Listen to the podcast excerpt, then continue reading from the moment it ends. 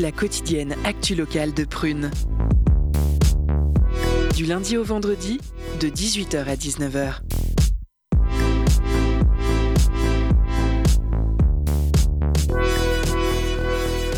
Salut tout le monde, il est 18h. Enfin, il est peut-être 6h du matin si vous habitez en Nouvelle-Zélande ou 15h30 si vous nous écoutez en replay. Chacun son rythme. Dans tous les cas, c'est l'heure de curiosité, notre émission d'actualité locale et parfois même internationale. Alors, venu des quatre coins de Nantes, il y a ce soir dans les studios de Prune notre équipe de titulaires. Enzo, Victor, Lisa, Lola et Kelly et un petit, enfin un grand nouveau, Alexis. Bienvenue. Merci. Euh, ça va tout le monde? Très bien, merci. Ouais. Euh, vous vous êtes échauffé avant l'émission? Of course. Yes, parce que euh, on va parler un petit peu de sport. Euh, du sport de combat avec Julien et Azilis, des représentants de Sud Éducation, qui militent pour obtenir plus de moyens pour l'école inclusive en France. Ils entreront sur le ring vers euh, 18h30 pour nous en dire un peu plus au micro de Lisa. Du sport de raquette avec un ping-pong de chronique entre Enzo et Victor. Et du sport cérébral avec l'interview de Saber Djendoubi, un journaliste indépendant qui a mené l'enquête et écrit un livre sur Valdemar Kita, le président du FC Nantes. Ouh, vous en saurez plus dans moins d'une minute quand j'aurai passé le bâton de parole à Alexis. Oui, car je profite de ce moment pour lancer un brainstorming aux auditeurs et auditrices de Prune. Voilà, ça fait six mois qu'on a monté un club de foot mix avec des amis. On y joue tous les mardis soirs, c'est du sérieux. On s'appelle le FC Houl Houl. Euh, en verlan, c'est euh, les loulous. Euh, le FC les loulous. Parce que oui, on est encore euh, des grands enfants et qui aimons Mm. beaucoup euh, ce sport co. Et, euh, et en fait, on cherche une mascotte. Alors, euh, les lions de l'Atlas, c'est pris par le Maroc. Les dogs, c'est à Lille. Les diables rouges, ça a déjà été déposé par la Belgique. Les merlus au Lorientais. Et enfin, bah, les canaris au Nantais. Une mascotte, c'est l'âme d'une équipe. Ça crée des histoires incroyables. Et à Sedan, ils font même venir un vrai sanglier sur le terrain. C'est génial. Bref, vous l'aurez compris, nous aussi, on aimerait bien intégrer les 30 millions d'amis des footballeurs et footballeuses. On pense peut-être à choisir un escargot. Mais euh, si vous avez d'autres idées, on est aussi preneurs. Allez, allez, revenons à nos Canaries. C'est l'heure du Zoom Actu et on reçoit tout de suite l'auteur du livre L'insaisissable Monsieur K. Et c'est Alexis qui rentre en jeu.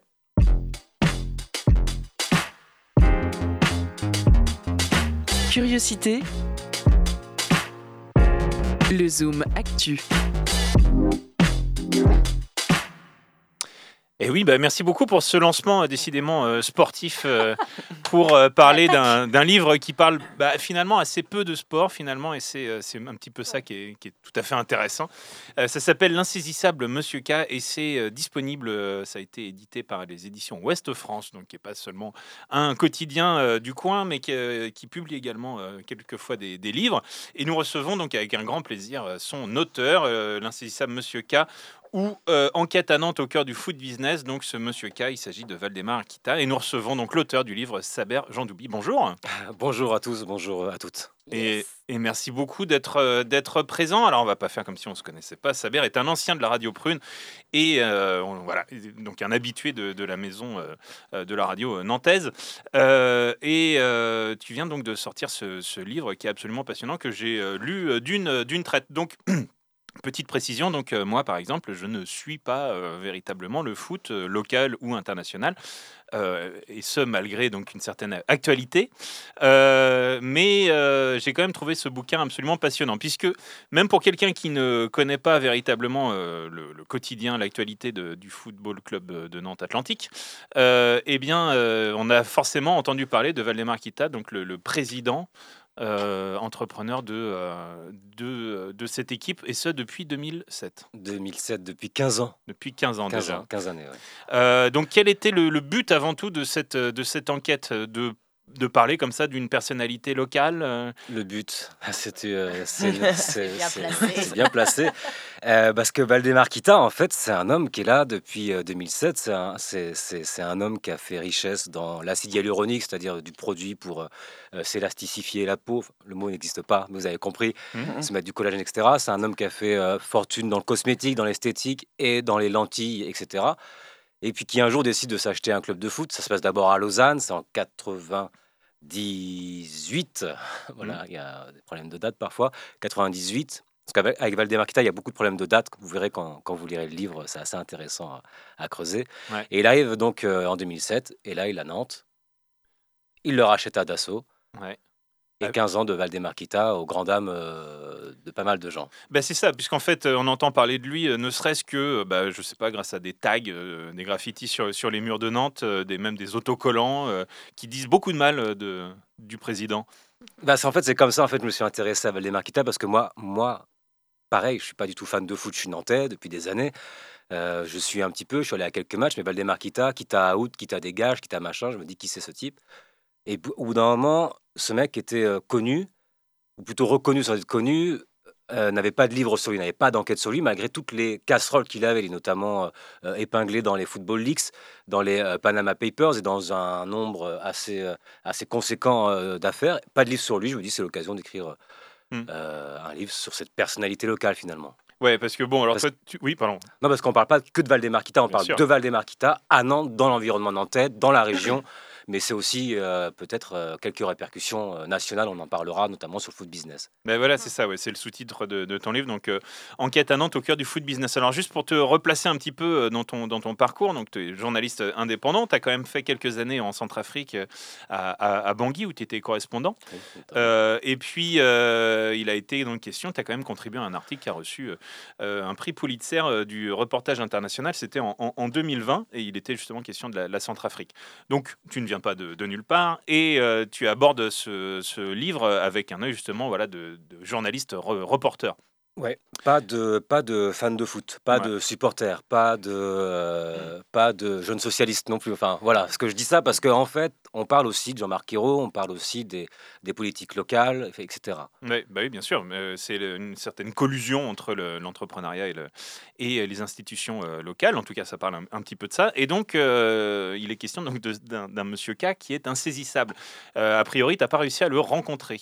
Non, j'ai pas réussi à le rencontrer. J'ai pas réussi euh, à avoir euh, beaucoup de, de, de- de sa version des faits, Mm. puisqu'en fait, ce qui est alors, il est insaisissable, mais à la fin du livre, je, vous- je vous rassure, il y a toutes les clés et on le saisit un petit peu. Mais par exemple, dès le départ, Valdemar Kita, j'avais envie de lui poser la question, Monsieur Valdemar Kita, est-ce que vous êtes né en 1953 ou est-ce que vous êtes né en 1954 Et même ça, à partir de cette base-là, on ne sait pas euh, ce qui est vrai. On ne connaît pas la vérité parce qu'à un moment donné, il y a des papiers qui disent que voilà, il est né en 53 ou en 54. Donc, à partir de ce point de vue-là, de, cette date-là, de ces dates-là, euh, le casse-tête commence.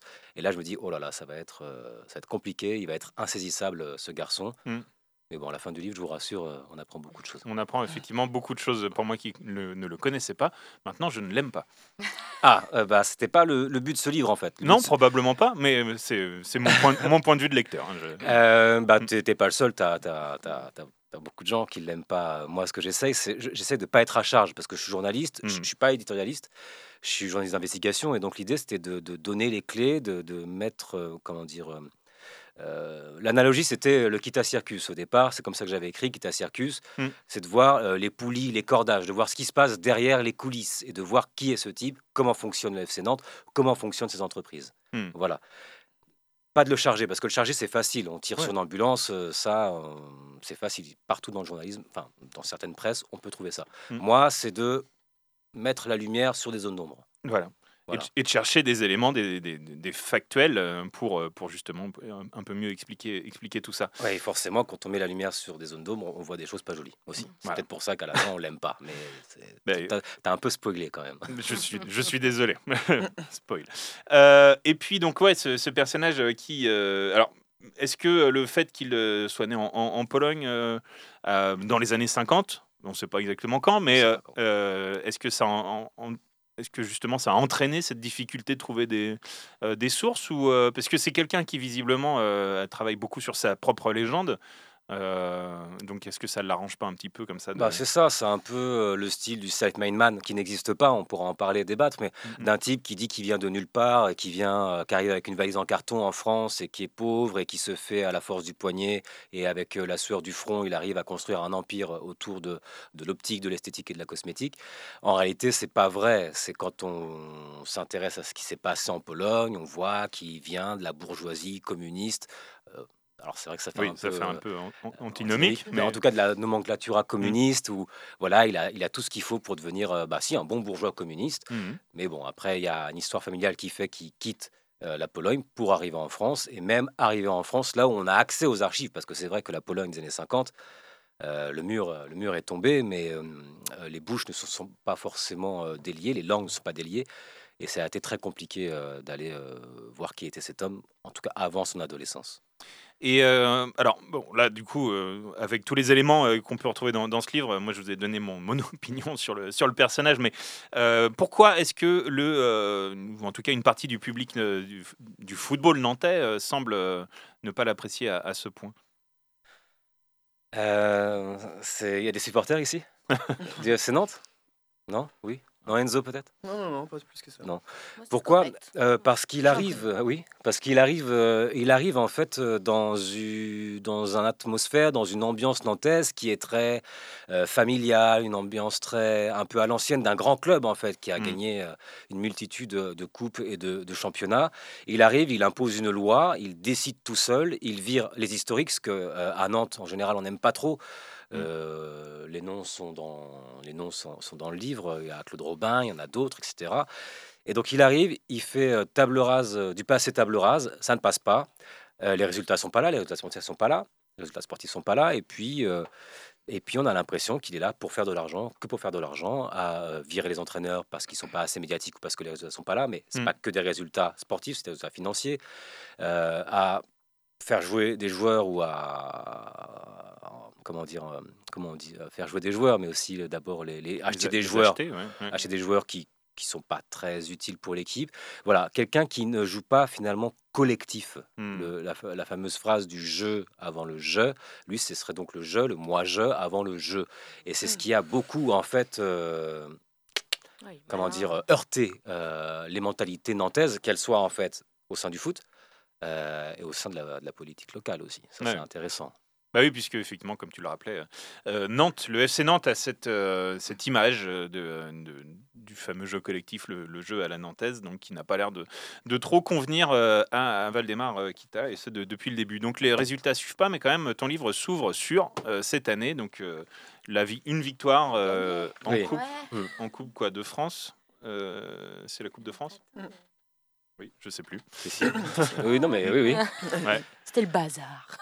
Le- oui, oui, bah, c'était assez- c'était un moment assez intéressant pour ceux ou celles qui ont envie de revoir euh, ces images. Elles sont sur YouTube où tu Kita qui arrive en conférence de presse le dimanche 8 mai, donc le lendemain de la, la victoire euh, en Coupe de France. Il arrive, il a l'air assez ému, euh, fatigué, un peu rougeau, euh, certainement euh, d'une soirée euh, arrosée, mais en fait qui n'a rien à voir avec la victoire, mais qui a à voir avec son anniversaire. Et il le dit, et c'est assez étonnant dans la vidéo.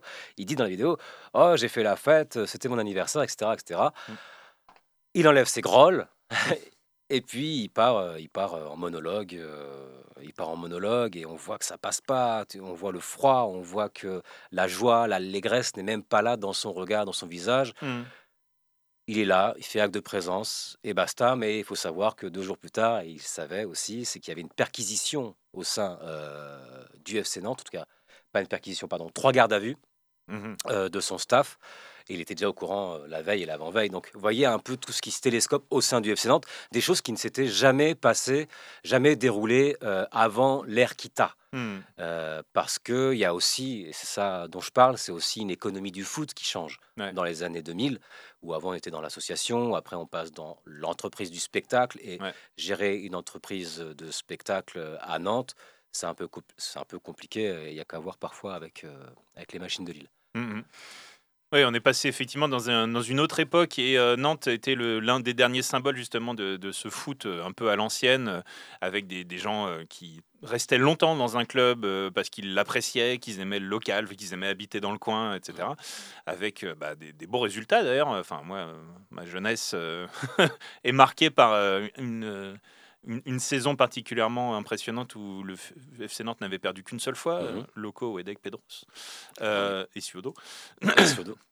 Et ça, c'est donc terminé. Euh, et euh, est-ce que finalement, euh, en parlant un petit peu plus large, c'est pas donc une manière de dire aussi ce, livre que d'une manière générale, voilà, le, foot a changé à l'image de cette Coupe du Monde actuelle absolument aberrante? Alors, est-ce que maintenant tu es devenu un spécialiste du, football international suffisamment pour pouvoir répondre à cette question? Non, pas, pas, pas vraiment. je, ne, regarde pas la Coupe du Monde au Qatar. Mais euh, je crois que ce livre, il est plus que local et il est euh, un peu national parce que il parle justement euh, de cet homme qui est emblématique d'un changement de mentalité et de pratique dans le foot. Euh, Nantes, comme les beaux et vieux clubs, et c'est pas une insulte, beaux et vieux clubs avec des valeurs. euh, c'était étiolé et un peu et un peu disparu. Valdemarquita euh, symbolise un peu euh, tout ça. Mm. Il se passe des choses aussi à Bordeaux, on l'a vu cet été. euh, il se passe des choses à Saint-Étienne et dans d'autres vieux et beaux clubs. Mm, mm. Et c'était intéressant de voir comment euh, Valdemarquita était l'emblème, en fait, le symbole. Je me répète parce que c'est que c'est pas que local. Ok, c'est Ouest France. Ok, c'est FC Nantes, mais c'est, euh, je pense, un peu plus universel aussi ce livre. Oui, oui, certainement. Puis bon, euh, avec des gens qui, euh, qui habitent euh, ou qui sont la plupart du temps à Paris également. hein. donc euh, c'est quand même. euh, Oui, oui, alors Valdemarquita qui déteste Nantes. hein. bah oui, voilà. Enfin, la ville de Nantes. C'est- Hein, et on n'est pas content. hein, Bah, alors que tous les Parisiens viennent ici. Excusez-moi, pardon, Oui, oui. on n'est pas là. Pourquoi il aime pas Nantes? Euh, il aime pas Nantes, un, Oui. un peu dans le livre parce qu'en gros, euh, parce que ses affaires, lui, en fait, le FC Nantes est comme une, ent- une en- est une entreprise comme une autre pour lui. Il a des entreprises en Suisse, des entreprises euh, en Haute-Savoie Mm. ou en Savoie, j'ai oublié, pardon. C'est, euh, je suis de l'Ouest, hein, moi je connais plus trop cette région. Et voilà, et pour lui, Nantes, c'est une entreprise comme une autre. Il y vient de temps en temps en jet privé, parlons-en. Et puis voilà, il est là. euh, Il s'intéresse pas trop à la ville de Nantes pour, pour des raisons. euh, je sais pas, on n'a pas évoqué le Yellow Park. euh, ça, Mais ça- oui, ça- Mm. je sais que je dépasse mon temps. Mais Ça va. euh, bon, voilà, euh, voilà, ça marche pas, ça matche pas, euh, sans mauvais jeu de mots, avec, euh, avec les, les élus locaux aussi. C'est peut-être aussi pour ça qu'il aime pas Nantes. Mm. Ou vice versa, ou inversement. ouais. Oui, le Yellow Park, donc ce grand projet euh, qui donc n'a pas n'a pas eu lieu finalement euh, de- Et n'aura jamais lieu. et n'aura jamais lieu, ouais, qui devait donc remplacer le stade de la Beaujoire, plus rajouter donc des des bâtiments, des entreprises euh, sur, Mm. sur le territoire donc euh, de la Beaujoire. Oui, un centre de- commercial, enfin un, un Ouais. projet Mm. pharaonique euh, Mm. euh, qui a été, euh, qui a été euh, sabordé par, euh, par des collectifs, que ce soit euh, des supporters, euh, des élus locaux, etc. Des, des collectifs, de, des riverains de citoyens. Voilà. Et puis il est question aussi de, de- de- de quelqu'un qui est passé par Nantes, euh, qui est un peu une célébrité euh, nationale maintenant, qui est Pascal Pro, qui a, Oui. qui a Mm. donc euh, tra- travaillé un peu pour le FC Nantes. euh. Pascal Pro, Pascal Pro est nantais. Oui. Euh, il est nantais. euh, il vient d'une famille euh, de journalistes. Super. Il a été pigiste un petit peu dans, autour, de, autour de la grande maison Ouest France. Ouais. Et euh, bah, il a été directeur euh, communication et marketing du FC Nantes à l'arrivée de Valdemarquita. Euh, étrangement, en fait, euh, Pascal Pro et Valdemarquita se rencontrent à Lausanne quand Valdemarquita était euh, président du Lausanne Sport et Pascal Pro, euh, journaliste à TF1. Donc, à la faveur d'un reportage, ils se rencontrent et, et bah, là, ça match, ça marche très bien. Ça marche très bien entre eux. Euh, Valdemarquita euh, l'embauche en tant que directeur euh, de communication et marketing. Il fait, fait pas long feu euh, Pascal Pro parce qu'il pensait connaître bien l'environnement nantais. Il- finalement, il s'y est cassé les dents. Aujourd'hui, il se venge un peu euh, avec ses news Voilà, c'est le origin story de, la- de de, la- la, de la haine de Pascal Pro, en général, peut-être. Euh, donc merci Saber euh, Jean Doubi donc pour, euh, pour ta venue euh, pour avoir répondu à notre à nos questions et pour ce livre donc euh, l'insaisissable Monsieur K donc sous-entendu euh, Valdemar Kita enquête à Nantes au cœur du foot business donc euh, édité aux éditions Ouest Voilà, France. ça se lit très vite. En deux, Oui. trois heures, ça s'offre à un tonton, à une tante, à un cousin qui aime le foot, saison. soit vendéen ou charentais ou euh, normand ou breton. Ou euh, même de Tours. Voilà, ça se lit vraiment très bien. Est-ce que je peux tenter un truc? Oui. Est-ce que euh, Valdemar, je l'offre pas. Valdemarquita, c'est un peu le rominé des Canaries? Est-ce que c'est un peu. Bah, il, est- il a, bah, pour le coup, euh, c'est vrai qu'il a jamais euh, vraiment réussi, c'est vrai, Ouais. jamais vraiment réussi à Mm. saisir en fait euh, l'esprit euh, canari. Il y a quelque chose comme ça, c'est vrai. Parfait. C'est merci. waouh, c'est- c'est très Merci joli. Alexis, merci Saber, Merci. trop cool. Et eh ben on va passer du foot au cyclisme parce qu'on va écouter la chanson de Chamaille qui rentre directement à la première place dans le top 50 de la playlist de Prune. On écoute Galaxy.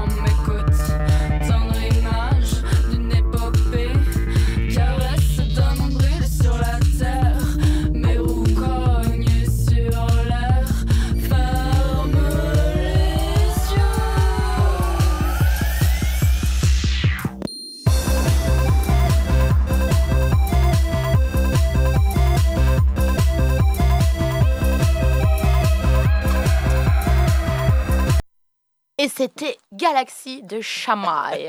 On continue l'émission et c'est au tour donc de euh, Victor. Il a fait sport-études, option chronique. Curiosité. Les chroniques de la rédaction. Oui, bonsoir. Ce soir, on va parler bateau.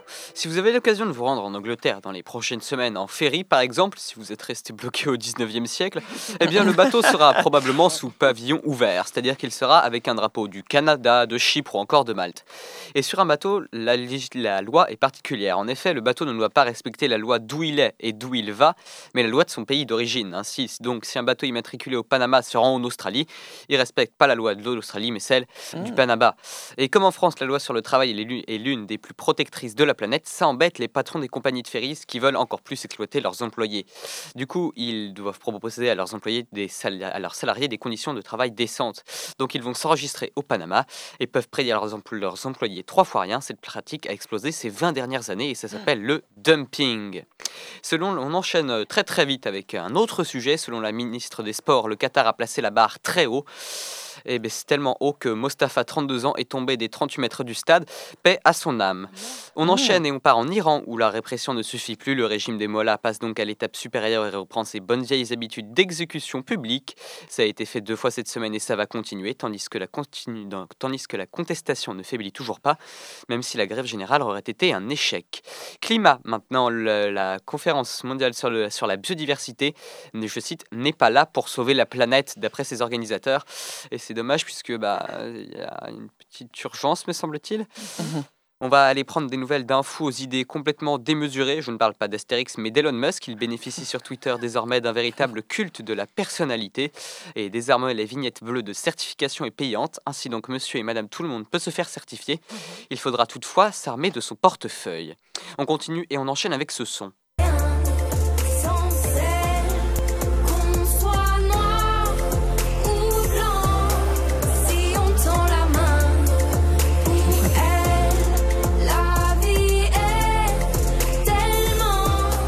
D'après les informations du journal La Dépêche, la série à succès Plus belle la vie sera de retour l'an prochain. Oh. Et lors de cette annonce, un pic d'AVC a été enregistré dans les EHPAD. On va filer très, on va filer très rapidement aux États-Unis. Excusez-moi. Très rapidement aux États-Unis, une pas. de Los Angeles a demandé aux autorités de pouvoir garder une licorne si elle en trouvait une un jour. Information que nous pouvons mettre en lien avec la légalisation du cannabis récréatif aux États-Unis. On va finir sur une info province, euh, territoire, pardon. En Bretagne, à cause de la canicule, il y a eu moins de cidre cette année. Et c'est pas de bol. Bravo Oh, putain. Ah, Merci Victor pour ce petit Ouais. JT improvisé. Ouais, bah là, on a fait le tour là. Ah, c'est excellent. Bon, vous écoutez toujours Prune sur le 92 FM, c'est Curiosité. Et euh, maintenant, c'est un peu notre mi-temps à nous avec la pause cadeau présentée par Lola. La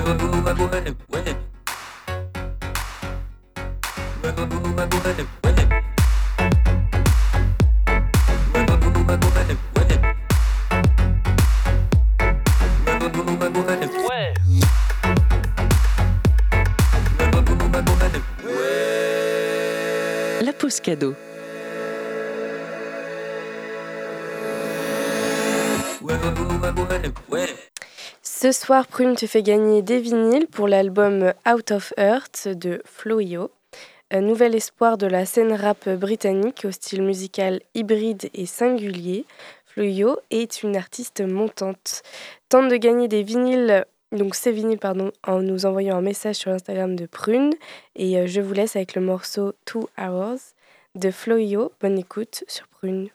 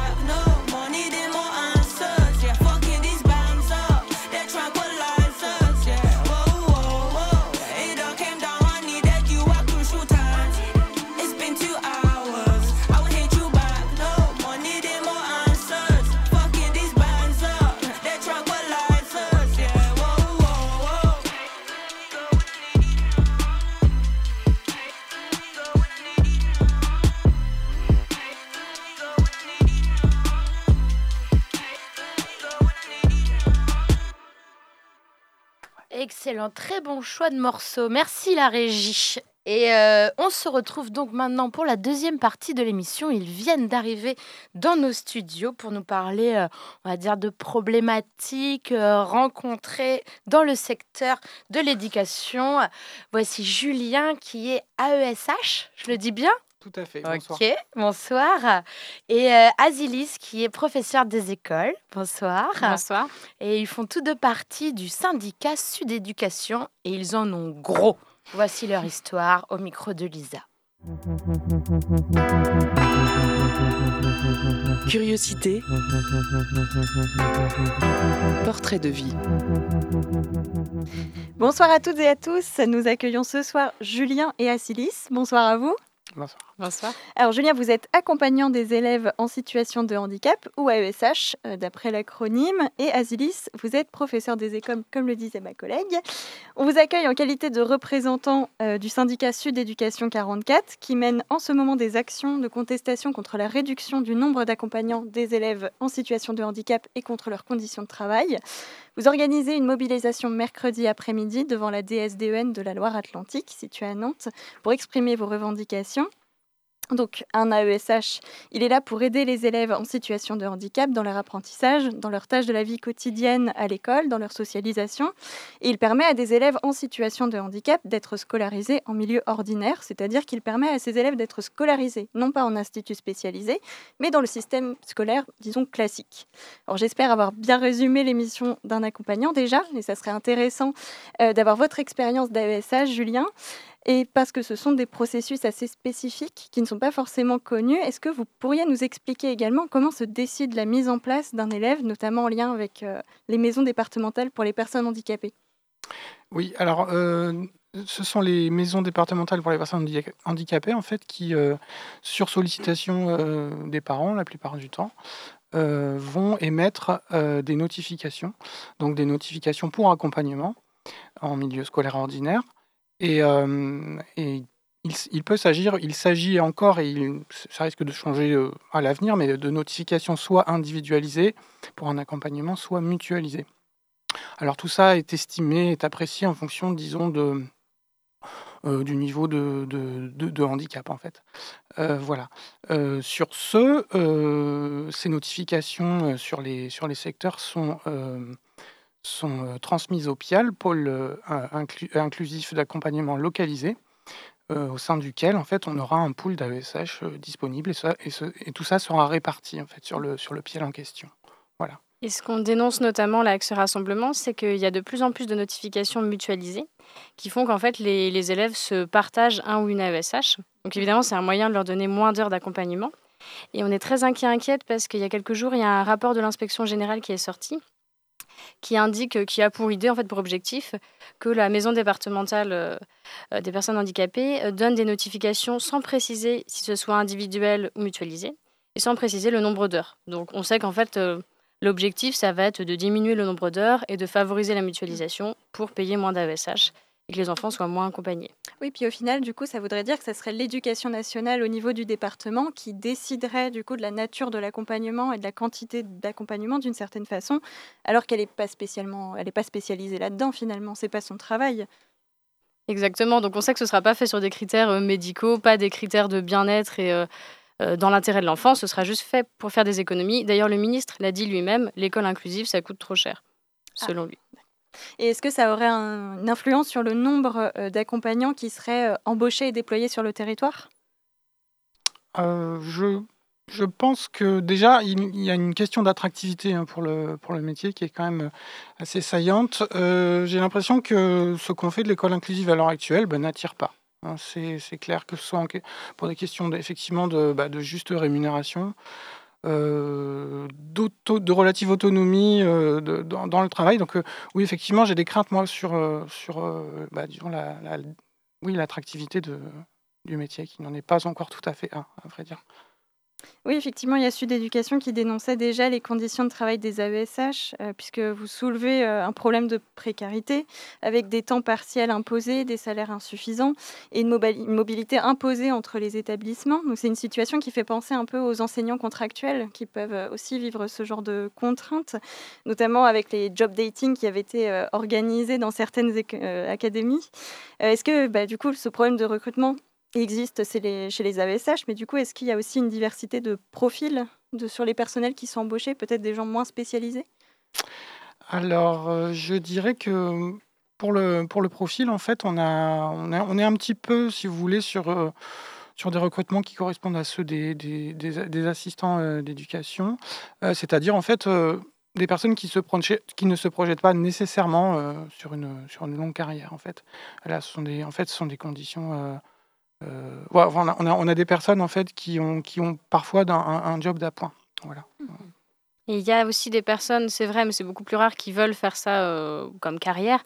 Mais euh, on a plein de collègues qui démissionnent là parce que c'est pas possible. Euh, C'est 800 euros en moyenne de salaire, en dessous du seuil de pauvreté, donc euh, ça peut pas durer indéfiniment.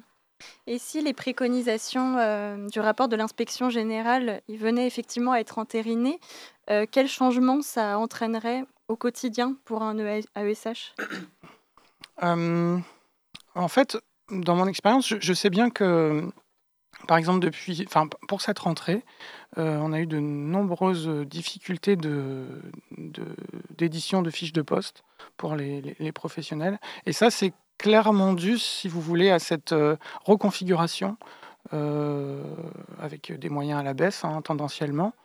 Et ça induit effectivement beaucoup de, bah, de, de- d'égarements, de, de, de cafouillage, etc. Je ne sais pas si je répondre très, bien à votre question parce que une partie m'a échappé, mais, mais déjà, oui, enfin, je pense que je pense que là, pour- le coup, l'école inclusive ne répond pas du tout à, sa mission. hein, de moins Oui. en moins. Je pense que vous pouvez vous attendre à avoir encore plus d'élèves à, su- encore plus d'élèves à suivre, probablement dans encore plus d'écoles différentes. C'est ce qu'on peut imaginer, euh, craindre. Oui. Et on imagine euh, aussi naturellement que bah, lorsque les accompagnants ils euh, manquent ou euh, quand il n'y en a pas suffisamment, et ben, c'est une charge de travail supplémentaire qui repose sur les enseignants. Alors, euh, Azilis, est-ce que vous avez déjà connu ce genre de situation? Et est-ce qu'en tant que professeur, vous êtes formé à euh, pouvoir euh, gérer, gérer une classe dans ces cas-là? Oui, je suis confrontée tous les jours, je dirais, parce que en fait, c'est- dans toutes les classes. Et il y a des classes où c'est encore plus difficile, mais donc du coup, la conséquence, c'est que bah, nous, ça nous fait une charge de travail énorme parce qu'on doit essayer de préparer des choses différentes pour l'élève. Parfois, on doit y consacrer beaucoup d'énergie et de temps. Et même avec tout ça, très souvent, les enfants peuvent peuvent pas suivre la classe. Parfois, font des, des crises toute la journée et sont en souffrance. Euh, et la deuxième question, c'était est-ce qu'on est formé? Euh, Non, je me souviens que pendant la formation qu'on avait en master, on nous disait que tout ce qui est spécialisé par rapport au handicap, Euh, voilà, c'était pas le moment de s'en préoccuper, ce serait plus tard, après. Euh, bon, bah en fait, non, on en a besoin tous les jours. Donc, euh, Alors, il y a une proposition de loi qui a été adoptée jeudi dernier par le Parlement pour lutter contre la précarité des AESH. Euh, est-ce que vous connaissez le contenu de cette proposition? Et euh, si vous la connaissez, est-ce que selon vous, elle répond convenablement au problème de la, précarité chez, euh, chez les accompagnants? Non, parce qu'à la base, il y avait l'idée de proposer un statut de fonctionnaire, mais c'est pas ce qui a été retenu. Ça a été vidé de sa substance. Ce qui reste, c'est que jusque-là, il fallait six ans pour avoir un CDI. Là, l'idée, c'est de passer à trois ans. Donc, c'est un progrès, mais ça reste pas du tout suffisant pour nous.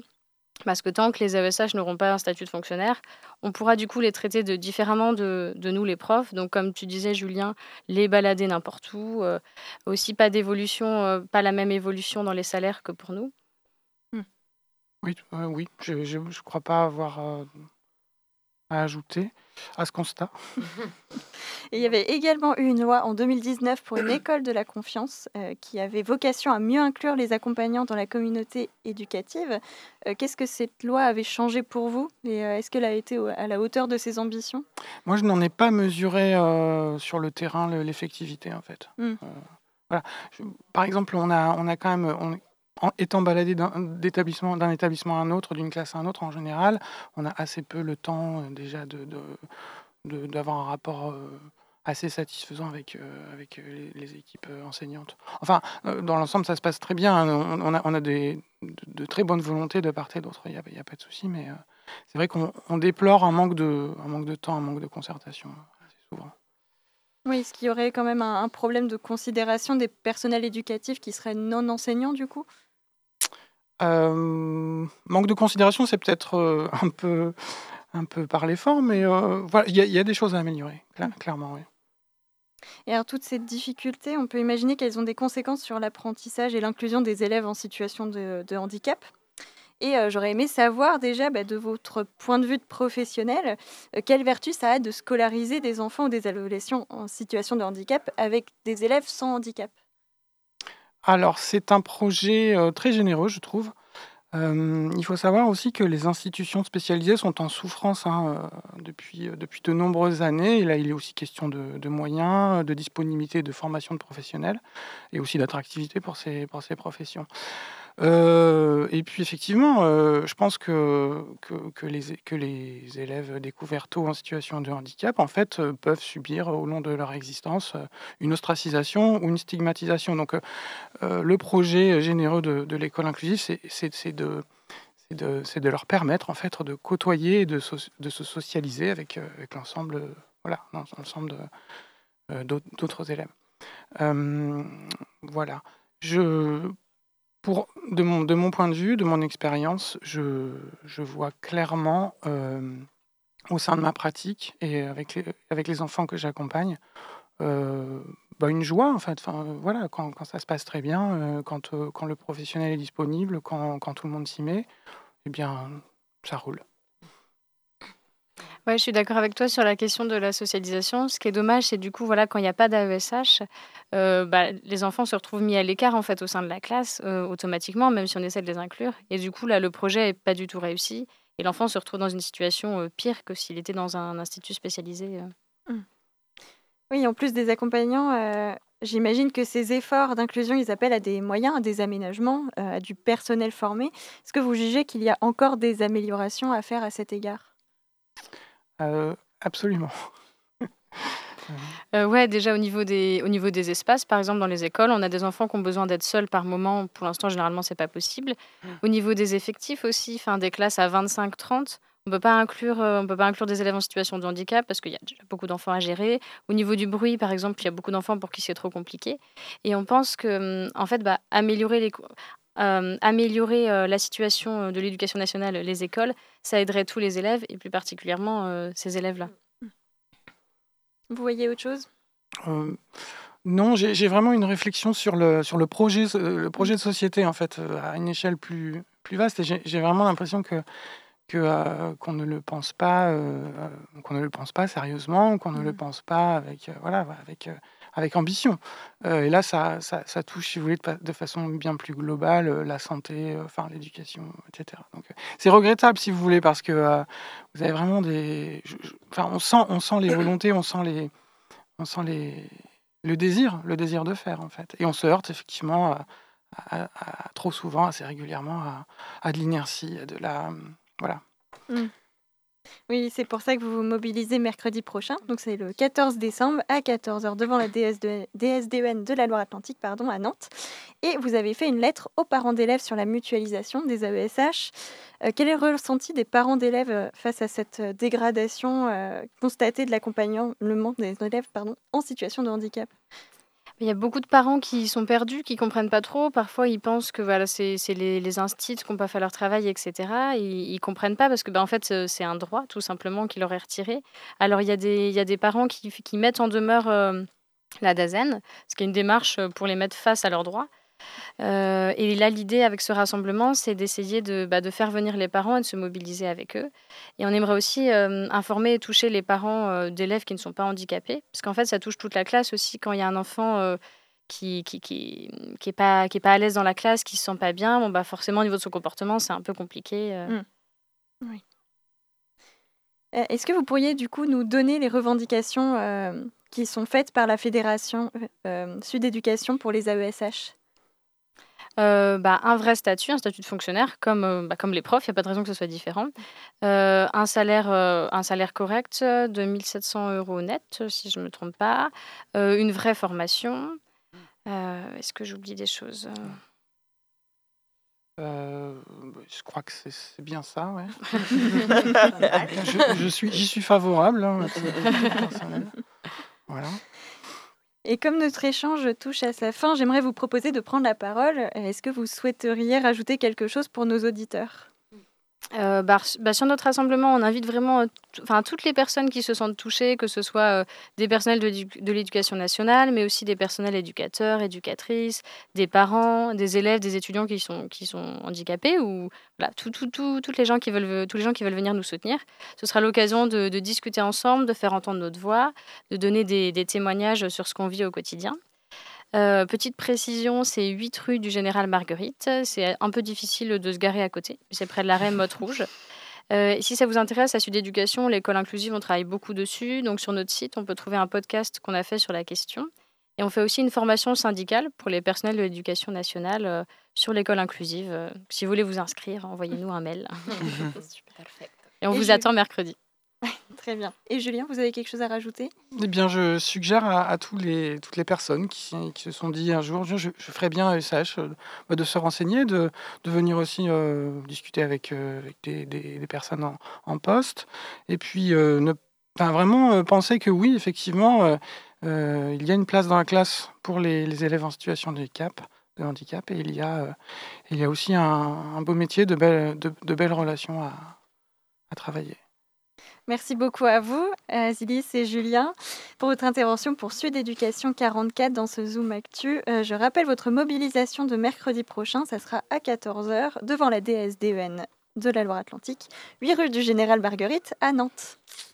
Excellent. Merci Lisa. Vive l'école, vive l'école de la vie. On a besoin de vous, Asilis, Julien. Merci infiniment d'être passé chez nous. Euh, carton rouge pour l'État d'ailleurs. Euh, et ben on va terminer maintenant cette émission en beauté avec la chronique philosophique euh, d'Enzo. Euh, tu vas nous parler de nos excès de vieillesse, c'est ça? À peu près, ouais. À peu près. Bon, bah ça tombe bien puisque après un week-end complètement démesuré au Transmusical de Rennes, j'espère que mes amis chéris vont écouter ça. Curiosité. Les chroniques de la rédaction. Oui, c'est un moment bien connu pour certains et certaines d'entre vous, dont moi. Après une journée de labeur, de travail, vous décidez avec vos collègues ou vos amis d'aller boire un verre comme récompense de cette journée. Alors la bière ou le verre de vin entouré de votre groupe redonne pendant quelques instants une envie de continuer de vivre, malgré les ennuis, les tracas, le boulot, la monotonie, l'absurdité de notre vie. Mais alors, dès que le premier verre est passé, commence une sorte d'engrenage que l'on connaît tous. La volonté de continuer de boire se fait sentir. Alors avant l'afterwork, hein, comme on dit, le désir du verre était extérieur pour l'objet en soi, pour la Mais une fois avoir bu, le désir de boire se tourne vers l'intérieur de nous-mêmes. À ce stade, ce n'est plus l'hydratation qui est en cause, mais juste la sensation que l'alcool procure à l'intérieur de nous qui nous pousse à continuer. Alors le désir, notre désir de boire semble s'auto-satisfaire. Alors vous pourriez, vous pourriez dire qu'il suffit d'un peu de volonté pour pouvoir s'arrêter, mais moi comme vous, Vous savez tous que ça demande un effort de la volonté que l'on n'a pas, surtout après avoir travaillé. Et même à ceux qui avaient dit juste avant d'être au bar, non, pas pour moi ce soir, je rentre tôt. Bon allez, juste un verre. Donc un conflit intérieur se forme entre le désir de boire, qui se nourrit de lui-même, et notre conscience, notre raison, car nous savons très bien les conséquences de nos actes. Alors une question se pose ici. Eh bien pourquoi on, on se met une caisse Voilà, c'est pourquoi on continue, pourquoi nous continuons de boire jusqu'à être sous, ou au moins éméchés, tout en connaissant les conséquences de cet état. Et en fait, pourquoi être dans la sobriété, comme on nous demande euh, de- d'être en ce moment, est-il si difficile? En fait, la question plus profonde, et ce sera la dernière, pourquoi nous tendons à l'excès des choses? Eh bien, tout d'abord, force est de constater que l'homme est un être de désir. Nous désirons tout le temps, nous désirons ce que nous n'avons pas. Le désir est donc un manque. Et alors, ce désir nous tend à l'excès, puisqu'il est impérieux, irrationnel et semble venir de nos pulsions inconscientes, les plus primitives, animales. En plus de ça, nos désirs se renouvellent sans cesse. Ils sont infinis. C'est à l'image des tonneaux percés de Platon dans le Gorgias. Notre vie serait comparable à ces tonneaux percés. Nous les remplissons sans cesse, ce qui n'est rien d'autre que l'image du fait que nous remplissons nos existences de plaisir. Nous passons notre temps à essayer de combler nos désirs. Mais comme le tonneau est percé, eh bien il se vide. Et nous désirons toujours autre chose. La satisfaction n'est que passagère. D'ailleurs, nous pensons qu'en satisfaisant nos désirs, nous atteignons le bonheur, ce qui est en fait un leurre pour Socrate. Nous revenons donc toujours dans un état d'insatisfaction et un état de manque. Nos désirs donc nous poussent à l'excès ou à l'excès de nos désirs. Et d'ailleurs, notre société occidentale s'est construite sur l'excès, sur l'absence de limites. L'abondance est le maître mot et la pénurie est un malheur, une tragédie qu'il faut à tout prix éviter. Nous avons nous-mêmes construit les mécanismes de l'excès. C'est c'est fou, hein, mais des petites choses comme le buffet à volonté ou le happy hour, hein, cette période entre 17 et 20h, 21h pour les plus chauds, techniquement après le travail où la consommation des boissons alcoolisées est moins chère. Le morito passe de 10 à 6 euros. Ne faut pas s'étonner d'être arraché à 21h un mardi soir chantant Freed from Desire de Gala. Oui, encore elle, parce qu'en même temps, elle a raison lorsqu'elle dit Want more and more, people just want more and more. Autrement dit, les gens veulent toujours plus. On n'est pas donc freed from desire, libérés de nos désirs. Nous voulons toujours plus de pognon, de reconnaissance, d'alcool, de sexe, de jouissance, de biens matériels, de tout, parce que ça procure la jouissance. Nous pensons que nous vivons intensément, que nous dépassons les limites de notre propre finitude. Alors, nos désirs tendent à l'excès et nous avons construit notre société à l'image de l'excès de nos désirs ou de nos désirs d'excès. Alors comment en est- en est-on arrivé là? Eh bien, après la Renaissance, au XVIIe siècle, une révolution scientifique a bousculé la conception du monde et de la vie en Europe, qui aboutira à l'oubli concret de la sobriété. En affirmant que la Terre n'est pas au centre d'un cosmos ou d'un univers clos et hiér- hiérarchisé, comme les anciens, les anciens tendaient à le croire, mais que la Terre est bel et bien une des planètes parmi d'autres à graviter autour du Soleil, eh bien, Galilée introduit l'infini mathématique dans l'étude de la nature et de l'univers. Toute la mesure et la justice que vénéraient les Grecs est complètement renversée par l'infiniment grand et l'infiniment petit. Et donc, grâce à la puissance de l'outil mathématique, nous avons pu opérer les transformations techniques et scientifiques pour nous rendre maîtres de tout ce qui nous entoure. hein. Descartes, euh, nous nous rendons maîtres et possesseurs de la nature et être voués à un progrès sans limite. Alors s'ajoute à cela un système capitaliste qui promet un enrichissement sans fin. Notre système se base sur une rationalité instrumentale qui tend à la maximisation des biens, des services, des choses. Le monde entier, la nature et ses ressources a été transformé en une véritable entreprise rentable. Tout est devenu accessible et tout est accessible de manière, nous pensons de manière inépuisable. Et donc cette idée d'infini nous pousse à l'excès et nous donne ce sentiment de dépasser le fini, de dépasser les limites de notre vie et donc nous donne un sentiment de liberté absolue qui nous rendrait forts et nous stimule. L'abondance des choses nous procure un sentiment de pouvoir, de domination, de sécurité et donc de prospérité. Cette prospérité, hein, c'est à l'image des repas de Noël. Pourquoi on mange autant parce que ça nous donne ce sentiment de, prospérité et de savoir qu'on peut manger euh, comme des porcs. Donc l'excès semble inscrit dans notre humanité et il a trouvé dans la révolution scientifique et le capitalisme la possibilité de dépasser toutes les bornes. Le besoin de posséder toujours plus serait devenu un besoin biologique, pour citer le philosophe Herbert Marcuse. Mais ces excès nous détruisent, comme ils détruisent notre planète. Alors peut-être que reconsidérer notre vie comme finie, ainsi que la planète comme finie, au sens de la finitude, de ses limites, pourrait peut-être nous faire sortir de cette logique d'excès qui nous abîme, qui abîme tout et qui abîme les autres comme vous-même. Alors enfin, si vous avez décidé d'aller boire un verre, souvenez-vous de cette phrase de l'Ecclésiaste Le vin pris avec sobriété est une seconde vie. Oh waouh, merci Enzo. Curiosité, Ah, yeah, Ah, merci ouais. Galig. C'est l'hymne national.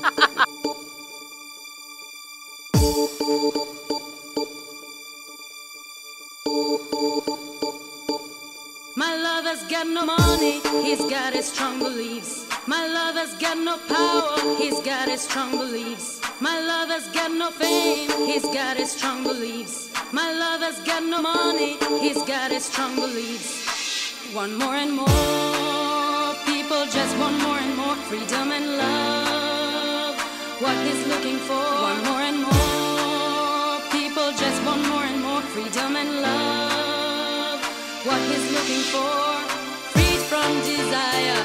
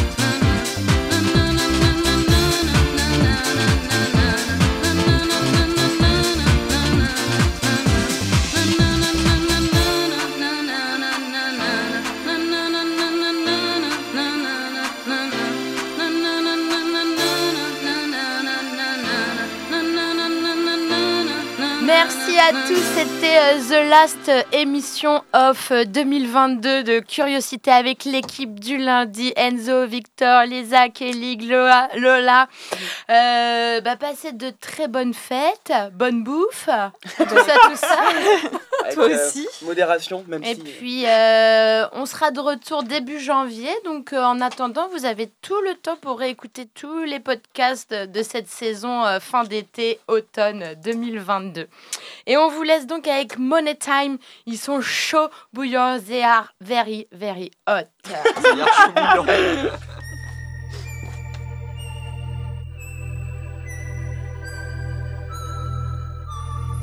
Curiosité. Du lundi au vendredi de 18h à 19h. Et en podcast sur prune.net.